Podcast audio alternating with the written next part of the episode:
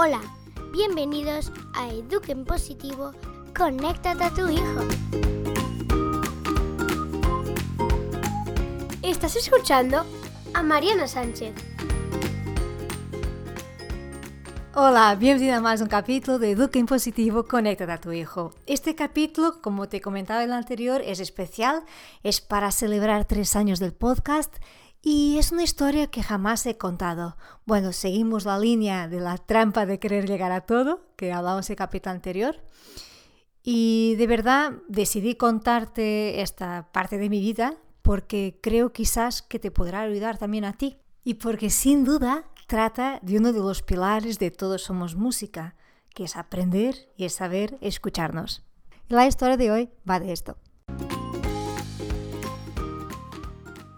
Bueno, la historia de hoy empieza en 2008. Fíjate, hace cuántos años. Yo tenía 29, estaba estudiando mi segunda carrera, ya tenía mi hija mayor con tres años, a punto de tener mi segundo hijo.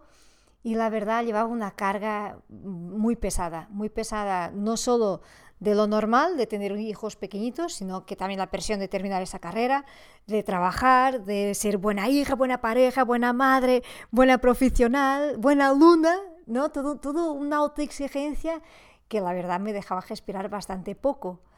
Era muy poco flexible en aquella época, la verdad, aparte de que era muchísimo más perfeccionista de lo que ya soy, pero aquella época, madre mía, me exigía lo más, lo más, lo más, lo más, lo más. Y con esta gana sí de poder corresponder a todo, a todo, a todo que me proponía, a todo que me pedían.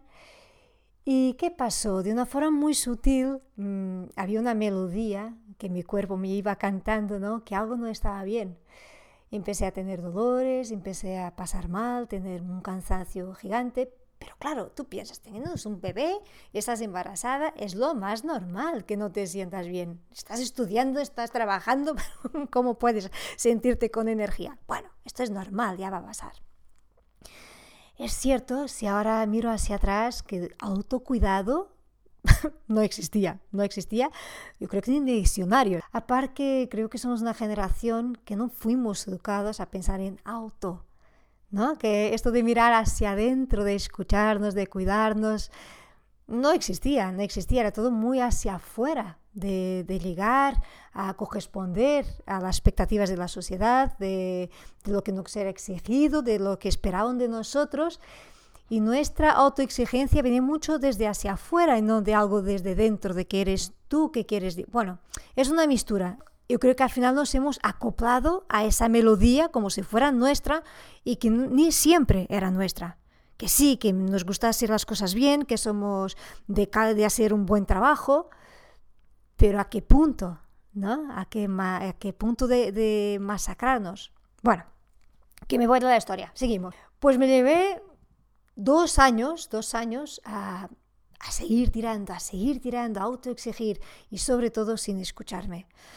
Y la vida es así, tú, tú vas, tú tiras, tú sigues, tú haces todo porque hay que hacerlo, pero llegó un día, 9 de mayo de 2010, mi cuerpo me paró. Me paró. Me ingresaron, yo no sabía en qué me estaba pasando, y ahora te podía quedar contar muchas cosas porque han durado seis años a luchar y a aprender a vivir con esa enfermedad, pero la historia no va de esto. La historia va de la importancia que es saber estarnos atentos, a escucharnos, a cuidarnos, a no dejar llegar a ese límite, porque yo iba muy distraída, te confieso, iba muy distraída, no tenía nada práctica de encontrar mis límites y, soy consciente que esto fue un aviso de la vida. Cuando me vi ingresada, hay una semana y que no llegaba el diagnóstico y la gente no sabía ni qué me pasaba.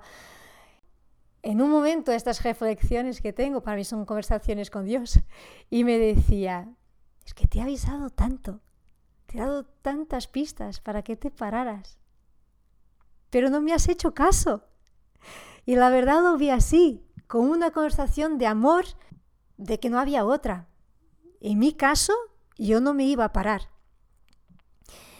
Y te cuento esta historia porque la verdad me hace mucha ilusión que te pueda ayudar a ti si estás en una época de trabajo violenta, de mucha presión, porque hay un detalle que no, no puedo dejar de contarte. Era una época que no solo la presión y el juicio que me ponía yo hacia dentro y hacia mí misma, sino que también llevaba unos jefes que, que me hacían mucho daño, mucho daño. Bueno, eso todo me ha castigado mucho hacia adentro. Es cierto que no supe canalizar ese malestar, ese, esa música que he dejado entrar, esa sensación que no supe tirarla hacia afuera, porque hay canciones dentro de nosotras que nos hacen mucho daño y no son nuestras. Unas sí que son, que las generamos automático y sin darnos cuenta, pero hay otras que dejamos entrar. Y esas hay que darles un chute y decir, oye, no me toca. Oye, tú puedes tener mucha rabia de la vida, pero no, no descargues en mí. Y qué importante estarmos atentos a estas melodías tóxicas para no dejar entrar, para que no nos hagan tanto daño. Si no nos cuidamos y sobre todo no desarrollamos esta capacidad de escucharnos, nadie lo puede hacer por nosotras. Y hablo de nosotras porque la verdad esto es algo que pasa creo que mucho más a las mujeres que a los hombres. Que no estáis incentos vosotros, que, que sí, que también depende de vuestra sensibilidad y de las capas que tenéis o no, también pasa, también pasa. Pero esta autoexigencia de supermadre, superpareja, superprofesional... Y fíjate, ¿por qué te cuento hoy esto? Porque justo este año de 2021 y después de seis años y de tanto escucharme y de estar atenta y de aprender a poner límites a mis propias ganancias de, de tirar, tirar, tirar, tirar adelante, este año mi cuerpo me estaba diciendo lo mismo otra vez de una forma mucho más suave porque no me dejo ya llegar al punto de no salir de la cama y tengan que ingresarme. Quizás otra vez porque tengo un bebé, no sé, si el hecho de tener bebés nos hace olvidar más porque tenemos muchas frentes que llegar. Pero sabes, mi salvación, y te he contado esto ya hace unos capítulos, fue empezar otra vez a moverme, porque en esa trampa sí he caído. Esa trampa de pensar, ah, venga, la próxima semana empiezo, ¿no? Ya haré deporte, eso ya vendrá. Eso no viene, no viene porque muchas veces estamos metidos en un ciclo de trabajo o de cansancio y piensas, es que hoy no puedo. Lo que no podemos es olvidarnos de nosotras mismas, es dejar de estar en la lista, eh, que muchas veces tenemos, ¿no? Como estas, cha, cha, cha, cha, tantas cosas, tantas cosas, y tú, mira, dice yo, ¿dónde? no voy a entrar aquí porque no, eso es lo que debemos caer otra vez. Y de ahí viene, fíjate, qué curioso, ¿no? Tu plan de autocuidado. Porque soy totalmente sincera y transparente con ello. Lo hice para ti, lo hice para mí. Porque todas necesitamos de este foco, de alguien que nos ayude a mantener la motivación. Y así que vamos a, como un dueto, ¿no? Como una orquesta, porque yo lo veo esto como una orquesta, donde sintonizamos para avanzar porque algo que aprendí, aparte de escucharme, de delegar, de pedir ayuda, fue que cuidar depende de mí y que nadie, nadie, nadie lo podrá hacer por nosotras. Esta es la historia que te quería contar, esto es lo que te quería compartir hoy. No sé si estás en un momento de mucho trabajo, de mucha presión, si tienes, estás embarazada, tienes hijos pequeñitos, no, ahora mismo no sé en qué época te toca a ti, pero si estás pasando por ello, acuérdate de escucharte, acuérdate de cuidarte mucho, porque la vida nos va dando señales y cuando le hacemos caso, ella nos para. Mi compromiso y desde mi trabajo de Todos Somos Música es poder contribuir, de hacer un poco alerta. Cuídate, socorro, no te distraigas. Y quizás ahora me estás escuchando y estás pensando, uff, que esto es cierto, que esto es cierto, pero venga, va, termino este proyecto y en 15 días ya me pongo. ¿Sabes qué va a pasar?